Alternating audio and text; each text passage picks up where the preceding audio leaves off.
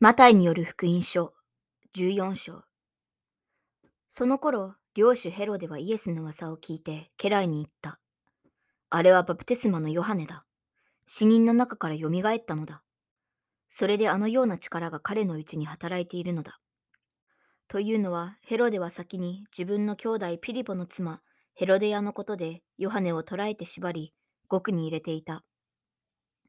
すなわち、ヨハネはヘロデに、その女をめとるのはよろしくないと言ったからである。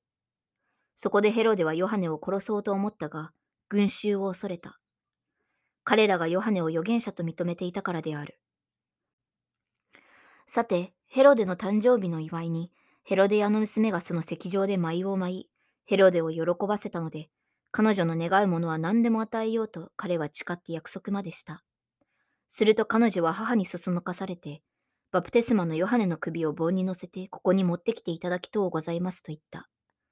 王は困ったが、一旦誓ったのとまた列座の人たちの手前、それを与えるように命じ、人を使わして獄中でヨハネの首を切らせた。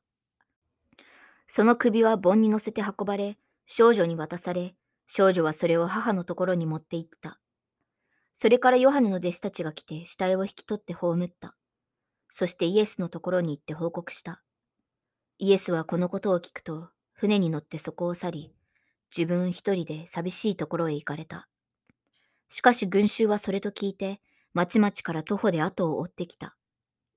イエスは船から上がって、大勢の群衆をご覧になり、彼らを深く憐れんで、そのうちの病人たちを追いやしになった。夕方になったので、弟子たちがイエスのもとに来て言った。ここは寂しいところでもあり、もう時も遅くなりました。群衆を解散させ、米名で食物を買いに、村々へ行かせてください。するとイエスは言われた。彼らが出かけていくには及ばない。あなた方の手で食物をやりなさい。弟子たちは言った。私たちはここにパン5つと魚2匹しか持っていません。イエスは言われた。それをここに持ってきなさい。そして群衆に命じて草の上に座らせ、5つのパンと2匹の魚とを手に取り、天を仰いでそれを祝福し、パンを裂いて弟子たちに渡された。弟子たちはそれを群衆に与えた。みんなのものは食べて満腹した。パンくずの残りを集めると、12のカゴにいっぱいになった。食べたものは女と子供とを除いて、おおよそ5000人であった。